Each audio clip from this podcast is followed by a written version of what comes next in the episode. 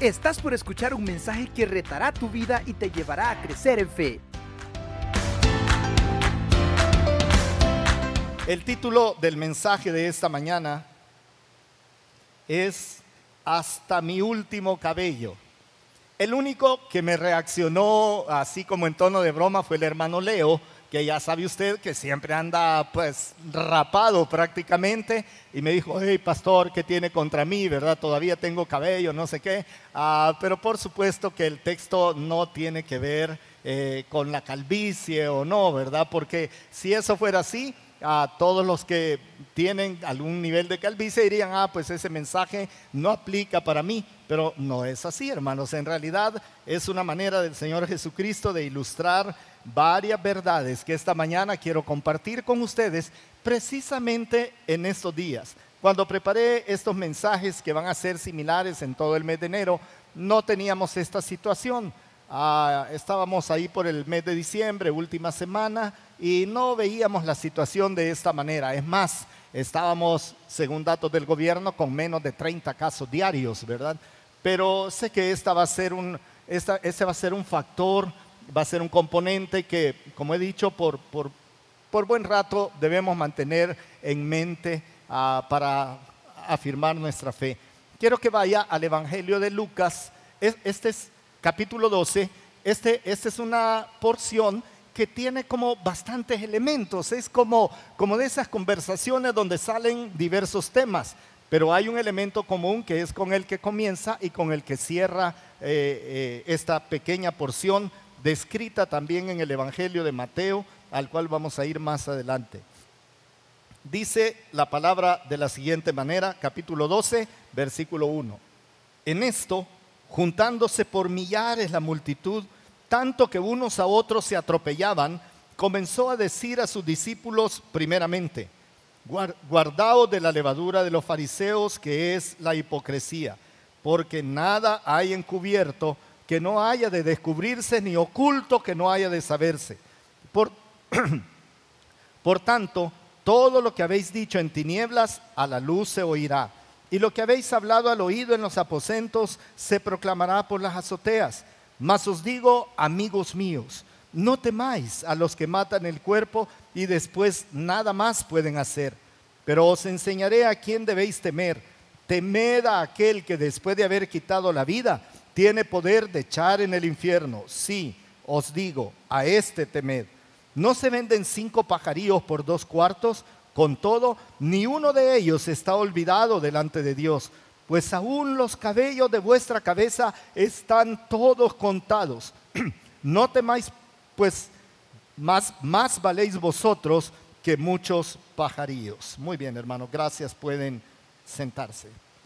Como usted puede apreciar en la lectura, aquí hay una presencia de una muchedumbre que dice el texto que se atropellan por oír la novedad, las cosas que el Señor está tratando de, compartir. Y claro, como han venido una serie de enseñanzas que involucran a los fariseos y el pueblo siempre tiene esa reacción en contra de los que tienen el poder, en este caso ellos tenían el poder religioso, se vuelve como, no sé, como que algo que todo mundo quiere oír. Y ahí viene el montón de gente y el Señor comienza a hablar de la, de la hipocresía y al ver este montón de gente el Señor es movido a dar una serie de instrucciones y promesas a los que están más cerca de Él. Pero el tema que, mueve los hilos es que sus discípulos, y no sé si lo notó, pero dice que sus discípulos fueron instruidos primeramente, a ellos se dirige, ve la multitud, pero habla con sus discípulos y les comienza a decir algunas cosas para enfrentarlos a los temores que sin duda les va a causar el hecho de dar testimonio de Él. Y cuando Él va hablando de, esto, estoy seguro que en la mente de los discípulos la idea de morir se comenzó como a dibujar. Porque, el Señor hablaría de tengan cuidado, no teman a los que les van a quitar la vida desde que alguien dice, hey, están en riesgo de que alguien pueda atentar contra la vida de ustedes, por supuesto que el temor aparece. Es como nosotros hoy en día, hermanos, cada vez que hay una publicación que por cierto hay cualquier cantidad, muchas publicaciones, hermano. Y cada vez que leemos algo, yo creo que hasta cuando leemos, oremos por el hermano fulano de tal, oremos por los hermanos tal, tal y tal, hasta eso nos causa alguna especie de temor. Y yo creo que esta mañana vamos a tratar de descubrir algunos detalles de esta conversación en la intencionalidad que probablemente Jesús tenía para sus discípulos. La primera cosa que quiero compartir con ustedes en esta mañana es la siguiente. Número uno, hermanos, Jesús conoce cuáles son mis mayores temores. Él, sabe perfectamente. Aunque uno se quiera mostrar valiente o aunque uno se muestre asustado por algo, cualquiera de las dos reacciones que tenga, lo que hay detrás de eso es un temor en particular. Y a veces nosotros ni alcanzamos a decidir o a entender qué es lo que nos produce verdaderamente temor. Por ejemplo, ahorita yo tengo un temor tengo temor que esta garganta se vuelva a afectar y, estoy pensando en eso y me produce una reacción. Cuando enfrentamos una noticia de alguien enfermo, eso produce cierta reacción y a uno le da temor, pero no puede saber si es temor a enfermarse, temor a morir, temor a que no voy a poder hacer algunas cosas, temor al encierro, a lo que sea. Por eso el Señor Jesucristo tres veces, hermanos, tres veces le suelta la palabra o el concepto, la idea del temor en el versículo 4 y 5 tres veces. No teman, deben temer, teman únicamente a aquel, ¿verdad? Es decir, la palabra temor aparece relacionada por ahí. Esta es una palabra interesante. El temor es una pasión, es una reacción del alma muy apasionada, muy profunda, muy arraigada. Hay muchas reacciones apasionadas. es una pasión del ánimo, es aquello que hace huir o rehusar eh, lo que se considera dañoso, arriesgado o peligroso. Y el pánico no es más que el temor extremado o muy intenso y a menudo colectivo y contagioso, ¿verdad? Ese es pánico.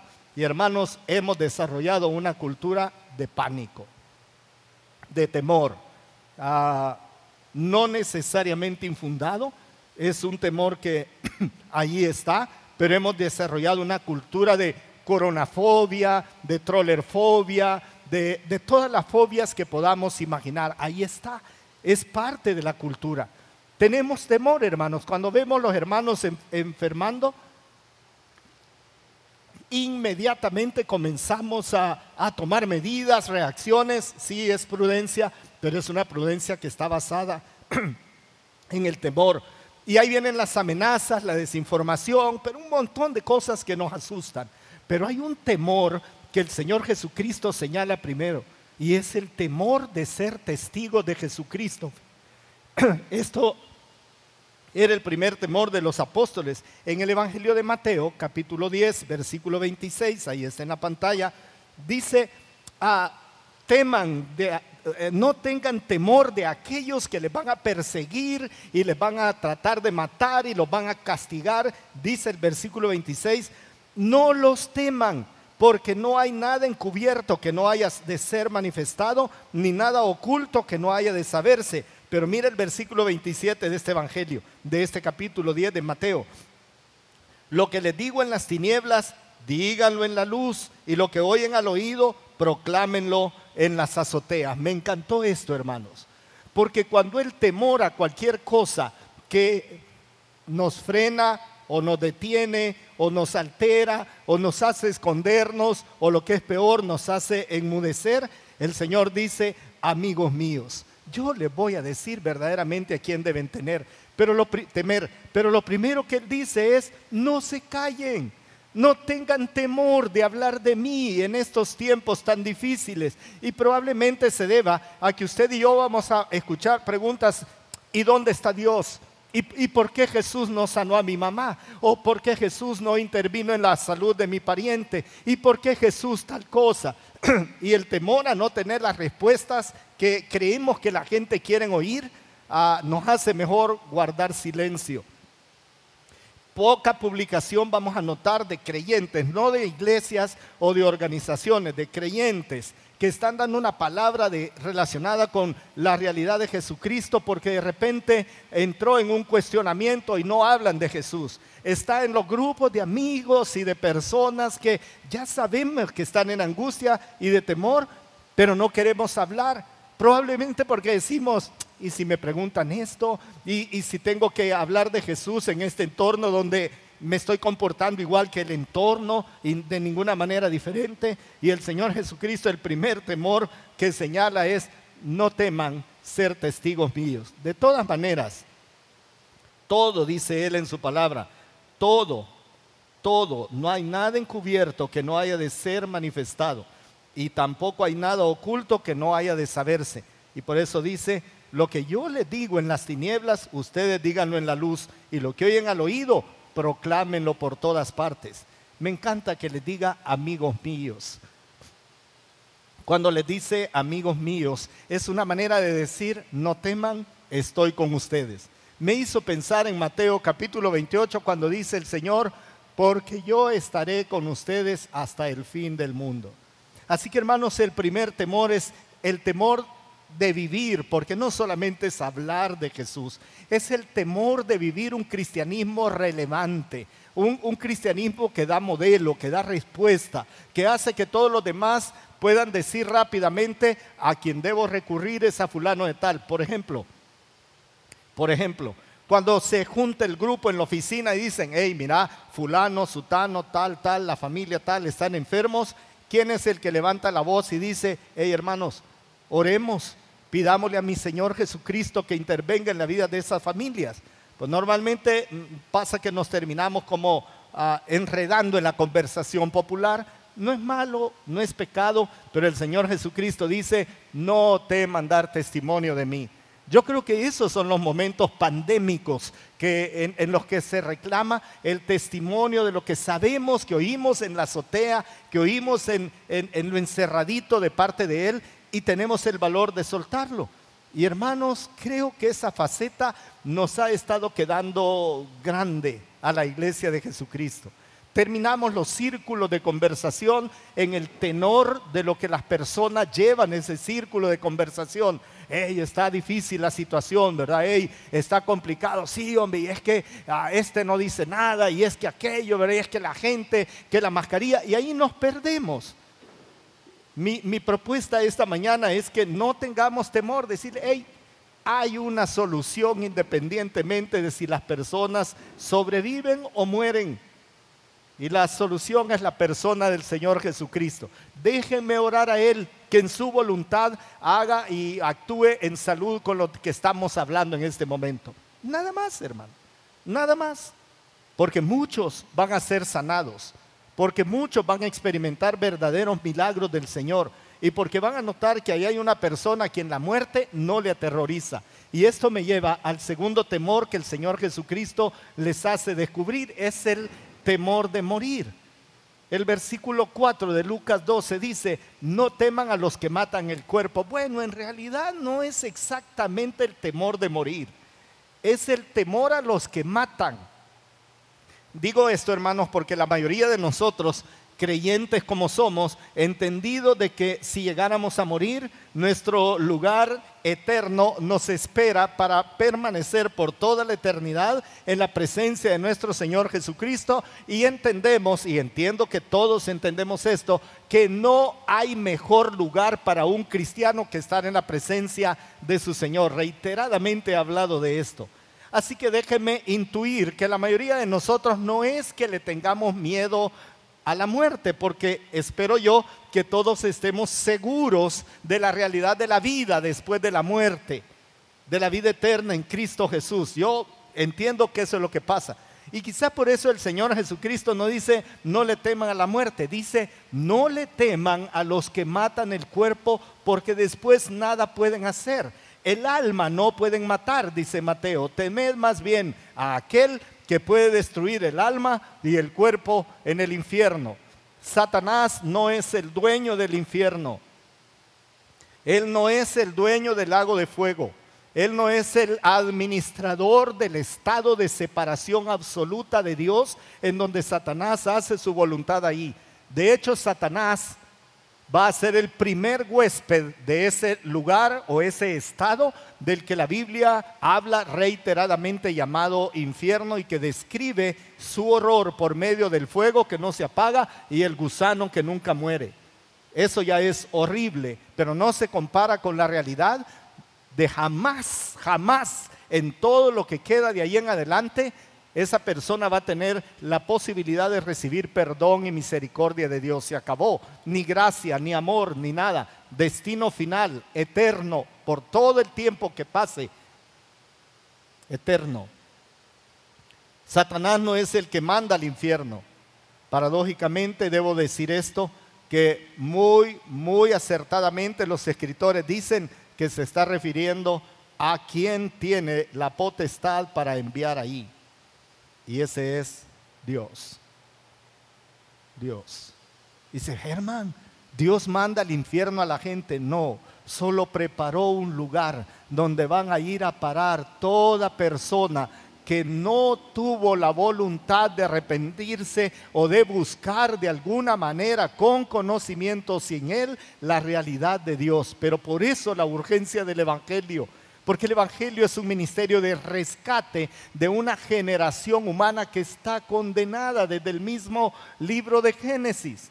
No estamos, en, algunas personas me han dicho, mira Germán, entonces si se predica el Evangelio y lo rechazan, el Evangelio se vuelve de condenación. No, hermanos, no vamos a condenar lo que ya está condenado. Por eso es que el Evangelio es un mensaje de salvación, de oportunidad, de, rescate, de liberar. Esa palabra liberación aparece muy seguida. Y dice el Señor Jesucristo, dice, no teman, no teman a los que solo les van a matar el cuerpo. No importa si se llama emperador, si se llama enfermedad, accidente de tránsito, no importa, no importa. A ellos no los teman, teman a Dios, dice teman a Dios. Y me quiero quedar con este pensamiento porque la muerte física, hermanos, no se compara con la muerte espiritual eterna. No se compara. Cuando alguien de nuestros cercanos ah, enfrenta el COVID, ah, no se preocupe por los síntomas más que por el resultado final de una persona muerta sin Cristo. Se, da cuenta, nos, nos preocupa. Vas a tener que subir, Miguel, porque si no me sacan del cuadro aquí. Nos preocupa tanto ah, el tema físico de la persona que por un lado el, tema espiritual, el tema de destino ah, desaparece como, como si el fin último fuera rescatarlo del COVID. Y el Señor dice, no, no, no, no, no, asegúrense del otro tema. Asegúrense del otro tema. Asegúrense que esa persona tenga una oportunidad, aunque sea última, de decir, mira, a Jesucristo tiene el poder para sanarte, pero especialmente para salvarte de esta condenación. Así que ánimo, Él es el todopoderoso de la sanidad, pero también de la salvación eterna. Cree en Jesús. No sé cómo lo vamos a decir. No lo sé. Pero se da cuenta que le tenemos más miedo al Omicron que a la condenación eterna de las personas y decimos, ah, fulano de tal, no es creyente ni nada, no ha conocido a Jesús, no ha expresado su necesidad de salvación, pero decimos, pero se salvó del COVID. Sí, hermanos, pero va a morir. Algún día va a morir. Por eso el Señor le dice, teman a Dios. El único que puede otorgar verdadera vida, inclusive si muriéramos después de cualquier enfermedad de Jesucristo, porque Él venció a la muerte. Y la promesa de Él es, el que en mí cree tiene la vida. Así decía el Señor, el que cree en mí es salvo para no ver muerte eterna. Así que el Señor Jesucristo cerquita a sus discípulos les habla y les dice, queridos, miren, no les teman a los que, los, a los, que los pueden matar, teman al resultado final de la muerte sin Cristo. Teman a Dios porque Él es el que tiene el control absoluto de todas estas cosas. Pero es muy lamentable, hermanos, que nuestro mundo se debate en una crisis de pánico, pero al mismo tiempo pierde el único temor que vale la pena tener, que es el temor a Dios. Tenemos pánico de todo, de la situación mundial, de lo que viene este año, que si vamos a crecer cuánto por ciento, que si el Omicron es la última plaga, que si después van a venir plagas peores. O sea, le tenemos temor a todo y vamos pasión natural del ser humano. Pero que no nos vaya a sorprender que el mundo pierda totalmente la realidad del temor de Dios y que todos estos efectos de pandemia y otros más, en lugar de acercar a las personas a postrarse y temer a Dios, les aleje en una actitud de rechazo, levantando el puño o simplemente negando la realidad de Dios. Tengo la percepción personal que el mundo, y lamentablemente a veces la iglesia de Jesucristo, hemos perdido el temor de Dios. Lo hemos perdido. Y dice el Señor, a eso temanle. No le teman al que causa la muerte o a la muerte en sí misma. Den testimonio de mí, porque el destino final de los que no creen es el infierno eterno, que es lo que dice el texto. Pero en segundo lugar, ah, esta parte tiene, esto es como, como que el Señor Jesucristo reúne a sus discípulos en aquella ocasión no sé si 12 o 70 o más los cercanos, y les habla estas palabras. Pero a los mismos inmediatamente les comienza a decir algunas cosas hermosas, hermanos. En segundo lugar, Jesús conoce hasta mis más pequeños detalles en la manera de reaccionar contra el temor. Él, él conoce hasta lo último. Y mire qué palabras más tiernas, seguramente inspiradas en aquel lugar bonito, en un ambiente bucólico. A esta palabra a lo mejor le suena rara, pero es el ambiente de, del campo, ¿verdad? Donde uno puede apreciar cosas lindas. Cada vez que oiga la, palabra bucólico, se refiere justamente a eso, el ambiente campestre, al lugar donde están. Reunido con los suyos, seguramente hay pajaritos por ahí, no lo sé y el Señor dice, versículo 6 de Lucas, no se venden cinco pajarillos por dos cuartos. Dos cuartos era nada, hermanos. Cinco gorriones, dicen otras versiones. No se venden cinco gorriones por dos cuartos, es decir, por centavitos, hermanos. Por centavitos. Con todo, dice, o sea, no valen nada. Nada. Me acuerdo que cuando, cuando yo estaba este, de menor edad, era niño, estaba pequeñito de repente surgieron las, las, las, fábricas, voy a decir yo, ¿verdad? Las plantas donde nacían los pollitos, los pollitos, ¿verdad? Y uno iba a la feria internacional y era una, para mí, era una gran novedad. Mi abuela solía tener gallinas en la casa y ahí nacían uno que otro pollito, ¿verdad? Pero yo veía el huevo, reventaba el huevo. Pero cuando llego a un lugar y está instalada una gran máquina en la feria internacional, yo tendría unos 8 o 9 años tal vez, pero estaba chiquito, hermanos. Y de repente veo que, empiezan a salir pollitos, ¿verdad? Y van a la incubadora, ¿verdad? Y, pollitos, ¿verdad? Y eso. Y, y ¿sabe qué? No los vendían, los regalaban. Los gran fila he dicho va con los pollitos que lo más probable es que en el bus se le morían. A mí se me murió en el bus, ¿verdad? Y tengo un pariente medio conocido cercano que quería poner a dormir a un pollito boca arriba en una hamaca, ¿verdad? Y no pudo, no pudo, ¿verdad? El pollito, pues digámoslo, se murió el pollito, se murió el pollito. Y era una novedad, pues no valían nada. Y uno de niño, yo quizás, ¿verdad? Decía, ah, se me murió el pollito, ¿verdad? Y ya, no vale nada, me lo regalaron. Y cuando dice el texto, no ven ustedes que se venden cinco pajaritos por dos cuartos, es nada. Con todo, ni uno de ellos está olvidado delante de Dios.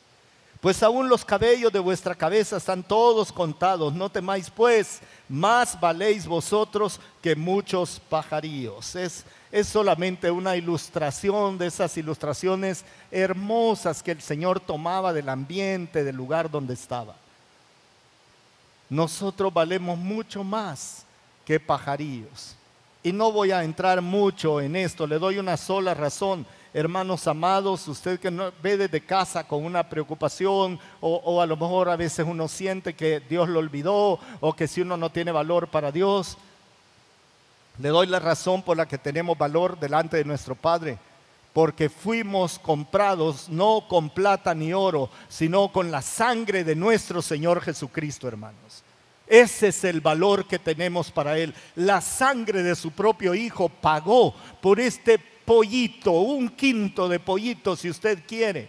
Y eso me da el valor, no radica en mi esencia natural o en la persona que soy o en lo que hago, si soy pollito, si soy aguilucho, ¿verdad? O águila o elefante, ¿verdad? No radica en eso. Mi valor radica en que el Señor tuvo a bien comprarme de mi destino eterno y de mi cautivo y de la muerte y del pecado, me compra por la sangre preciosa, que es una palabra linda que significa que no puede haber precio calculado para algo. Por eso valemos más, hermanos que jamás se nos vaya a pasar por la mente que perdimos el valor delante de Dios porque nos dio COVID, porque nos enfermamos de otra cosa, porque tuvo un accidente, porque perdió el trabajo, porque la empresa no, no funciona, porque, por lo que sea. Su valor delante de Dios radica en muchísimo más que eso, como estoy mencionando. No teman, no teman, imagínense cómo usa el término para combatir el temor. No teman, su valor está delante de Dios súper alto, bien cotizado, hermanos. No baja y sube como las monedas mundiales. No baja y sube como precio de almacén o temporada. Tenemos un valor altísimo, precioso, que nadie puede pagar. Nadie. Satanás no nos puede volver a comprar, hermanos, es imposible. ¿Sabe por qué? Porque para que yo fuera comprado, el que me comprara o la sangre del comprador tenía que ser absolutamente santo, perfecto en cuanto a todos sus actos y eterno. Y solo Jesucristo cumple con esto, porque aún Satanás es un ser creado. Por eso no puedo volver a la garra de Satanás porque mi Dios me compró y mi valor delante de Él radica en el precio de la sangre de Jesucristo derramada por mí. Y le invito a creer esto en su corazón, con todo corazón, porque es lo que hace la diferencia para guardar el temor. Nadie puede hacer absolutamente nada comprando mi vida. Nadie, nada debo decir algunas cosas. Esto es mucho más que un asunto de registros y conteos. Porque, porque a veces queremos poner teología sobre, a, ver, ¿qué significa la teología del cabello? Ah, ¿Será que los calvos están excluidos de la, de la, gloria de Dios? ¿O que a los calvos los tienen menos porque ah, pues simplemente no tiene cabellos que contarles? ¿Solo los peludos este, la tienen? No, Ah, ¿Será que el Señor lleva un conteo de pajarillos? Ah, no. No. Bueno, ¿por qué no?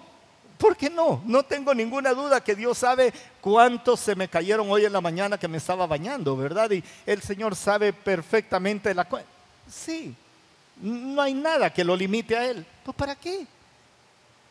¿Para qué? Hermanos, esto es una hermosa interpretación la interpretación literal por aquello de que somos literalistas, bueno, no somos literalistas, podría resultar irrelevante de qué le sirve a Dios un cardex de mis cabellos, un registro de inventario de Germán Alfredo Castro El Salvador 2022. Ahora tiene 10 cabellos menos, le quedan 21.878, ¿verdad? ¿Para qué? No, hermanos. El principio que está detrás de esto es el que es extremadamente poderoso e importante. En Lucas 2.7 dice de la siguiente manera, en la versión Dios habla hoy, en cuanto a ustedes mismos, hasta los cabellos de la cabeza, Él los tiene contados uno por uno. Y mire esto, así que no tengan miedo, ustedes valen más. Esa es la palabra clave. Ustedes son más importantes, tienen muchísimo más valor que aún les cuento los cabellos para que vean cómo son de importantes. Así que para el Señor tenemos infinitamente más valor que esto que he mencionado. Nunca se olvida en nosotros, dice, ni de cinco pajarillos se olvida. Que nunca vaya a pasar por su mente la idea que Dios nos olvidó. No, hermanos, cada día estamos en su mente. Para eso, por eso, para eso y para otro montón de cosas es Dios. No nos olvida. No nos olvida, yo sé que va a encontrar en la Biblia reiteradamente, oh Jehová, no te olvides de mí, no te olvides de todos tus beneficios para conmigo. Pero esto es lo que el ser humano dice a Dios, clamando por el no olvidarnos. Pero Dios no nos olvida, hermanos.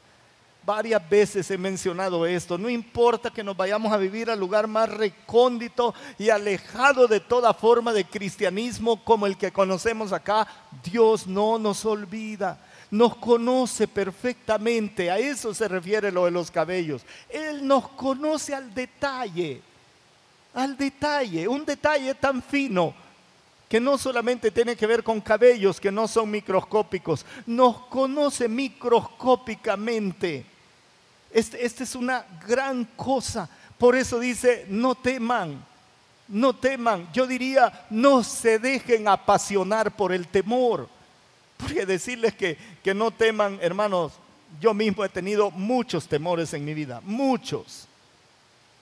El día, el día que estábamos hablando con mi cuñado y que dos horas después me avisan que, tiene la condición de salud y todos los pensamientos vienen, ¿verdad? Yo sé su condición básica de salud y todos los detalles, ¿verdad? Y rápido a llamar a los doctores y llevarlo, hace esto, hace esto, hace esto. Pero en mi mente decía, ah, puede morir, puede morir, puede morir y puede morir. Yo puedo morir, hermanos. Él es un creyente en Jesucristo, tiene una fe también muy sólida. Pero debo decir que tuve temor. Pero después me di cuenta que no era temor exactamente por la muerte, sino porque uno teme enfrentar a los demás para poderlos consolar y animar y darles una palabra que anime su corazón. A eso le temo. No sé qué voy a decir, no sé cómo lo voy a plantear. A eso le temo. Pero a su eternidad, no, hermanos.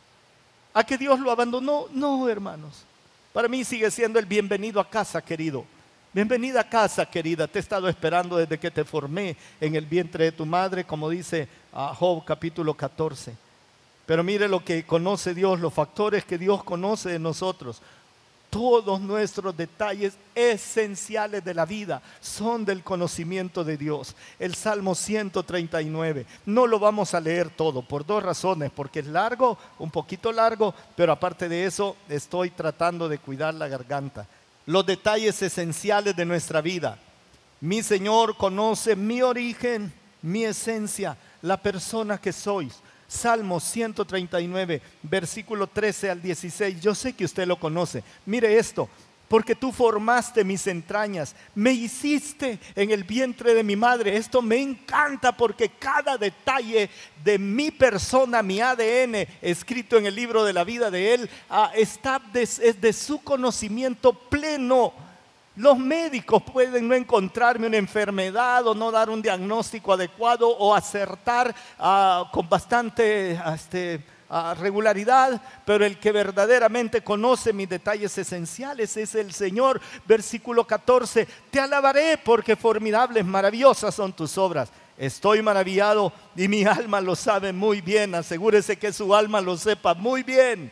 Sus detalles esenciales los conoce el Señor perfectamente. No lo ignora. Esto me, me gusta no fue encubierto de ti mi cuerpo, bien que en oculto fui formado y entretejido en lo más profundo. Mi embrión vieron tus ojos y en tu libro estaban escritas todas aquellas cosas que luego fueron formadas, sin faltar una de ellas. A usted no le falta ni le sobra. Cada detalle esencial de su vida y de la mía, Dios nos conoce, hermanos es como para no tener temor. Y, si no lo descubren, y si no se dan cuenta, y, si esto, y si lo otro, Dios lo conoce. Me va a oír decir frecuentemente esto, hermano, Dios es Dios. En el hospital más caro del mundo o en el hospital más, pero más descuidado de El Salvador. Dios es Dios. Los médicos son usados poderosamente por Dios. La tecnología usada por Dios, si usted quiere, pero si no hay, cree que Dios, porque no hay tecnología, va a dejar que alguien se muera. Ah, se murió porque no había respirador. No, hermanos. La humanidad existe sin respiradores desde hace años. Así que cuando le digan a su pariente va a ser ingresado en tal hospital, no tema. Dios está en ese hospital, ¿sí o no, hermanos? O, piense usted que Dios no entra al hospital El Salvador o al de los planes o, y que solo entra a los de aquí arriba. No, no. Dios es Dios y les conoce la esencia perfectamente, pero Dios conoce mis debilidades, vulnerabilidades, rebeldías, mis temores, todos, 7 al 12. Dice de la siguiente manera, ¿A, dónde me iré de tu espíritu? ¿A dónde huiré de tu presencia? Si subiera a los cielos, he aquí, allí estás tú. Y si en el Seol hiciera mi estrado, he aquí, allí tú estás. Si tomare las alas del alba y habitar en el extremo del mar, aún allí me guiará tu mano y me asirá tu diestra. Si dijere, ciertamente las tinieblas me encubrirán, aún la noche resplandecerá alrededor de mí. Aún las tinieblas no encubren de ti, la noche resplandece como el día. Lo mismo te son la luz que las tinieblas. Es decir, todos mis luces y todas mis tinieblas, mis, claros y mis oscuros, Dios los conoce. Sabe a que soy vulnerable, sabe perfectamente mis debilidades, sabe y entiende también mis temores y es paciente a veces con mis, con mis ah, rebeldías. Ah, es tremendo conoce las intenciones de mi corazón, las conoce perfectamente. Ah, versículo 1, oh Jehová, tú me has examinado y conocido, tú has conocido mi sentarme y mi levantarme. Has entendido desde lejos mis pensamientos, me encanta esto. Has escudriñado mi andar y mi reposo y todos mis caminos te son conocidos. Pues aún no está la palabra en mi lengua y aquí, oh Jehová, tú la sabes toda. Los motivos, lo interno, lo que nadie puede descubrir en nosotros. Mi Dios lo sabe. Entonces el Señor Jesucristo lo que está diciendo, este es un detalle de conocimiento superior al hecho si sabe cuántos cabellos tengo o no tengo. E, eso es lo que está tratando de decirles el Señor. Hasta el más mínimo detalle, hermano. Dios nos conoce, queridos. Esto debe darnos una gran seguridad ante cualquier circunstancia. Dios nos conoce. Dios nos conoce en ese nivel de detalle. En Jeremías 12:3 dice, pero tú, oh Jehová, me conoces, me viste y probaste mi corazón para contigo, hasta ese nivel. Nuestra seguridad es la siguiente, a pesar de que el Señor nos examina, nos escudriña y nos conoce también, sigue permaneciendo con nosotros, hermanos. No vaya a pensar que es al revés, ay, si el Señor supiera lo que pienso, ya lo sabe. Si, supiera lo, el temor que tengo, sí, lo sabe. Pues sabe qué es lindo para usted que es hijo de Dios, permanece con usted. Voy a hacer un atrevimiento. Permanece al lado de la raza humana. Aún de aquellos que niegan la realidad de Él y su obra. Permanece a su lado. ¿Sabe por qué? Porque sigue teniendo planes y misericordia antes de aquel día. Aún la raza humana, hasta el perverso cosecha de la buena mano de Dios sobre él. Esto me encanta, me encanta esto. Por eso dice, cuán preciosos me son, oh Dios, tus pensamientos. Salmo 139, versículo 17. Cuán grande es la suma de ellos. Si los enumero, se multiplican más que la arena. Despierto y aún estoy contigo. Yo le propongo que tengamos ese pensamiento súper, súper claro. Pero hay otro factor que el Señor conoce de mí y de usted también y lo conoce perfectamente. Nuestra capacidad de resistencia a las pruebas, fíjese. No teman, dice él, dice, a los que les van a perseguir. Él sabe, les está advirtiendo, les van a perseguir. Los van a matar. Él sabe la capacidad que tiene cada uno de resistir. Dice Pedro, voy a predicar de esto a partir de febrero, pero dice, Pedro, ¿qué de este? Hablando de Juan que viene detrás de ellos a la orilla del lago. dice, ¿qué de esto? Aquí, ¿A ti qué? ¿Qué te importa a ti? Dicen otras versiones, si yo quiero que él quede y que tú te vayas.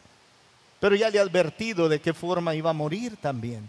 Y el Señor conoce perfectamente cuáles son mis capacidades de resistencia para potenciarlas con su poder pero Él sabe a qué soy susceptible, a qué soy vulnerable, qué puedo hacer, qué no puedo hacer. Él lo sabe.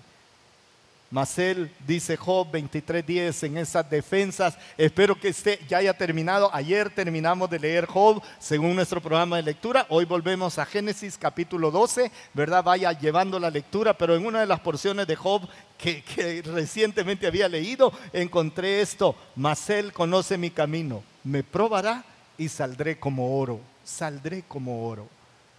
Esa es la, esa es la declaración importante. Sin duda, hermanos, vamos a ser probados. No voy a leer todas estas citas, usted las conoce. Dice, ustedes se glorían en la esperanza venidera, la esperanza eterna de vida, cuando estarán junto con el Señor, aunque por un poco de tiempo tengan que ser probados en diversas y difíciles pruebas, de tal manera que al final van a terminar como el oro que probado por fuego es liberado de todo lo que al oro lo contamina. Ah, me encanta eso, hermanos. Pues Él sabe en qué puedo ser probado. Él sabe qué voy a resistir. Él sabe exactamente mi nivel. ¿Y sabe qué va haciendo? Con cada prueba me va librando, me va limpiando, me va fortaleciendo también. Y estoy listo para una prueba mayor. Así funciona la vida en Cristo, hermanos. No para ir y soplarme en un preparaíso aquí en la tierra. Somos probados, hermanos.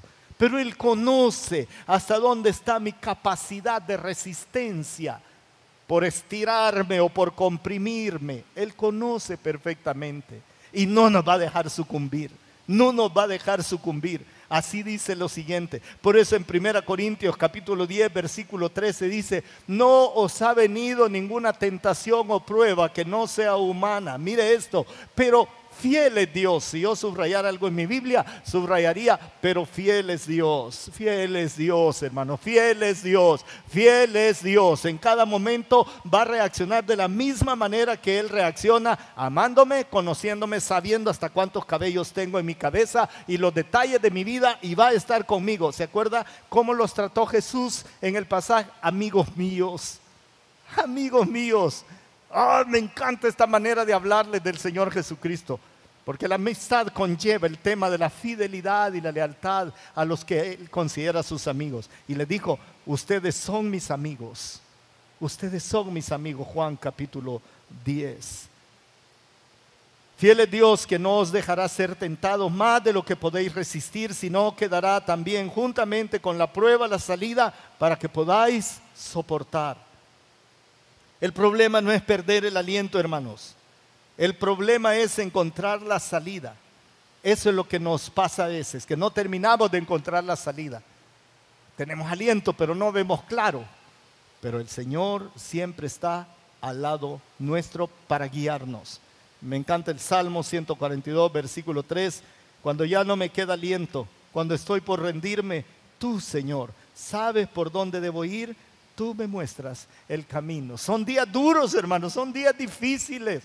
Contagios, decisiones, ah, restricciones, todo lo que usted quiera. Frustración, ya tengo tres dosis de la vacuna y pensé que no me iba a pegar. Así dicen algunos hermanos y amigos. No, sí le va a pegar. Pero cuando no vemos la, salida y el aliento nos va dejando, el Señor, ¡pum!, nos da un booster, no de vacuna, sino un booster de su presencia, hermanos, de su mano guiándonos, tomándonos de la mano y siempre le va a llevar a usted, le va a llegar a usted y a mí el oportuno socorro, hermanos. Siempre, siempre. Pues, eh, no teman, no teman, ustedes valen más que pajarillos, ustedes valen mucho más. ¿Qué debemos hacer para vencer el temor? Leído de la pantalla. Mas aún vuestros cabellos están todos contados, así que no temáis. Tres cosas. Busquemos al Señor en todas nuestras angustias. Esta búsqueda es el clamor, la oración, no los formatos tradicionales de oración, ah, el lenguaje aprendido de oración, es el clamor que a veces tiene muchas palabras, a veces tiene muy pocas palabras. A Pedro hundiéndose en el mar de Galilea, no le hubiera alcanzado el tiempo para echarse una oración por los misioneros, por la comida, por tal, por tal. Simplemente, ¿se acuerda las palabras de Pedro al estar a la orilla de la barca hundiéndose? Señor, ¿cuál es? Sálvame. Sálvame.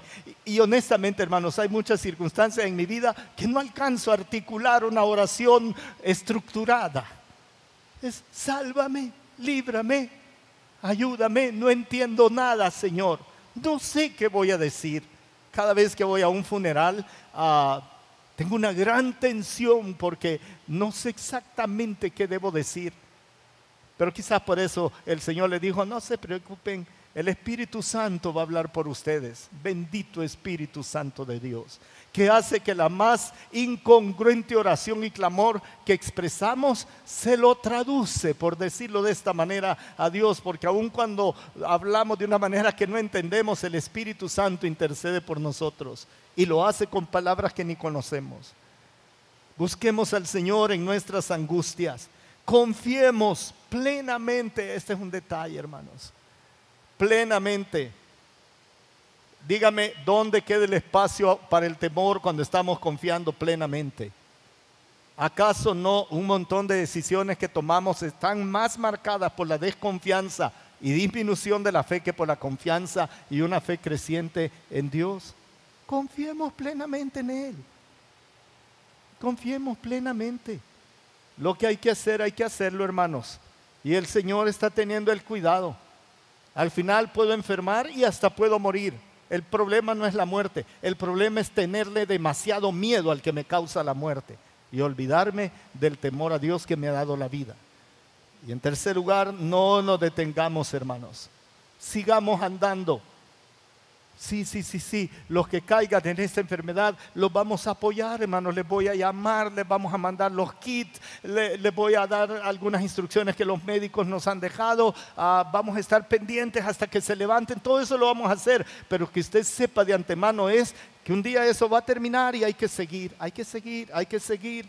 Salmo 23, aunque ande, y usted lo conoce, aunque ande en valle de muerte, de sombra de muerte, no temeré mal alguno, porque tú estarás conmigo, tu vara y tu callado me infundirán aliento. Me encanta esto. Pero esta mañana no quiero hablar de las, de las partes que nos gustan del Salmo. Quiero hablar de la palabra ande, del hecho de andar, a veces por valles de sombra de muerte, como lo quiere interpretar. Pues ¿Sabe cuál es la cosa aquí? ¿Sabe cuál es la onda aquí? Andar. Andar. No dice cuando estoy sentado esperando la muerte en el valle del dolor y el sufrimiento. No dice eso. No dice cuando, cuando veo el valle de sombra y de muerte y escojo no entrar porque es muy peligroso o pegriloso. Por si conocen el pegriloso. No, dice, ando, veo el valle. Está grueso eso, hermano. Está difícil, está duro. Pues le entro y cuando ande en el valle de sombra de muerte, su vara y su callado me infundirán aliento. Me encanta esto. Otra vez la palabra aliento presente. Y como dice el Salmo 17, sustenta mis pasos en tus caminos para que mis pies no resbalen. No dice, manténme bien quietecito en la silla poltronado. Dice, sustenta mis pasos. Es la determinación de no detenernos y seguir marchando. Algunos, como digo, seremos afectados, otros no seremos afectados de la misma manera.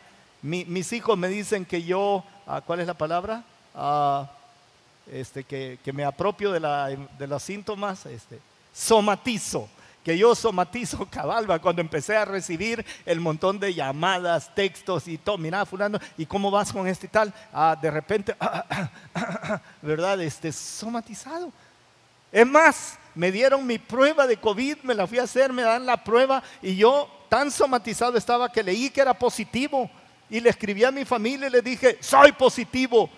Y en el mismo instante me escribe Juan Guzmán y, ya había leído la prueba mía, ¿verdad? Y, pone, gloria a Dios, Germán. Y yo dije, ¿cómo que gloria a Dios, Juan? ¿Verdad? Hasta me molesté con el Juan. Este, y de repente abrí mi hoja completa y decía negativo. Y más abajo dice, en caso de ser positivo, ¿sabe qué? Mi alma leyó lo que más temía. Eso leyó. Eso leyó. Y hermanos amados, cada uno de ustedes que enfermó o que han enfermado y que me contestan y dice, aquí estamos hermanos, estamos bien con el Señor, no sé qué, no tiene idea cuánto me anima a mí personalmente. No tiene idea cuánto me anima esto. Quiero terminar con una frase que usted conoce perfectamente del Salmo 41. No temas, porque yo estoy contigo. No desmayes, porque yo soy tu Dios que te esfuerzo. Siempre te ayudaré, siempre te sustentaré con la diestra de mi justicia. Me encanta lo de no desmayes, no temas. Dice el Señor Jesucristo, no teman a los que les pueden matar el cuerpo, teman a lo que les puede matar el cuerpo y el alma. Y agrega, y echarlos en el infierno. Dicho de una manera más simple, temamos a Dios, hermanos, pero entendiendo que Él tiene de nosotros un aprecio infinito, porque la sangre de Jesucristo nos compró para Él, que tiene un detalle muy estricto de nuestras vidas, que nos conoce perfectamente, que sabe mis debilidades y sabe hasta cuánto puedo soportar, y que me dice, no temas, no desmayes. Así que hermanos queridos, adelante, ¿verdad? Adelante. Vamos a seguir adelante con todas estas cosas que vienen. Tenemos grandes planes para la iglesia este año. Los vamos a proyectar, los vamos a hacer. Ah, no es un tema de números, es un tema de que la iglesia tiene que seguir anunciando a Jesucristo, ¿verdad? A veces va a haber a unos ancianos y unos líderes, otras veces va a haber a otros y pastores también, porque posiblemente algunos hayamos enfermado, quizás hasta muerto. Pero el Señor dice, adelante, que ese no es el problema. El problema es que no tuvieran garantizada su eternidad. A eso témanle. Pero nosotros, hermanos, los que hemos creído, estamos totalmente seguros de lo que significa nuestra eternidad. Padre Santo, gracias Señor porque técnicamente conoces el conteo de mis glóbulos blancos, de mis glóbulos rojos, de, de, todas mis hormonas, Señor, no digamos de mis cabellos y otras partes del cuerpo. Ah, la cosa es que me conoces, nos conoces, Señor, bien. Tú sabes cuánto aguantamos, cuánto resistimos y cuánto no. Pero nos has asegurado tu amor, tu presencia, tu amistad, tu lealtad y la eternidad que nos ha brindado también. Gracias por este pequeño pasaje de la Escritura. Queremos, Señor, tener esta fortaleza y ánimo para seguir adelante, Señor. Es muy probable que usted haya escuchado este mensaje y haya escuchado la parte de solamente hay un problema con aquellos que no tienen una relación personal con Jesús. Le anuncio, le cuento que un día el Hijo de Dios se humanó, se hizo humano, se hizo hombre, porque usted y yo no podíamos pagar por nuestros pecados. Él pagó por nuestros pecados en la cruz y con su sangre compró, compró a los que en Él creen. Y la humanidad tiene listo este regalo también. Si usted nunca ha creído, crea en Jesús. Témale al que verdaderamente tiene la potestad del destino eterno de las personas. Dígale, Señor Jesucristo, hoy creo en ti, me entrego a ti. Sálvame, si no puede decir otra cosa, dígale, sálvame, quiero ser tu discípulo. Y de esa manera el Espíritu Santo vendrá a morar a su corazón. Y usted será llamado un hijo de Dios. Y mire esto, nada ni nadie lo podrá arrancar de su mano. Padre Santo, yo te ruego que aquí o en línea o donde sea, Señor, haya decisiones de creer en Jesucristo. Y que, Señor, podamos ver los frutos de personas creyendo. Fortalece a nuestra iglesia, Señor, anímanos. Que nuestro discurso sea un discurso de ánimo, no de debilidad ni de temor, sino de determinación y poder, Señor, porque no nos ha dado un espíritu de cobardía. Gracias, Señor, en el nombre de nuestro Señor Jesucristo. Amén, Señor. ¿Estás listo para más? Acompáñanos presencialmente los miércoles a las 7 de la noche y domingos desde las 10 de la mañana. Somos Auditorio Cristiano.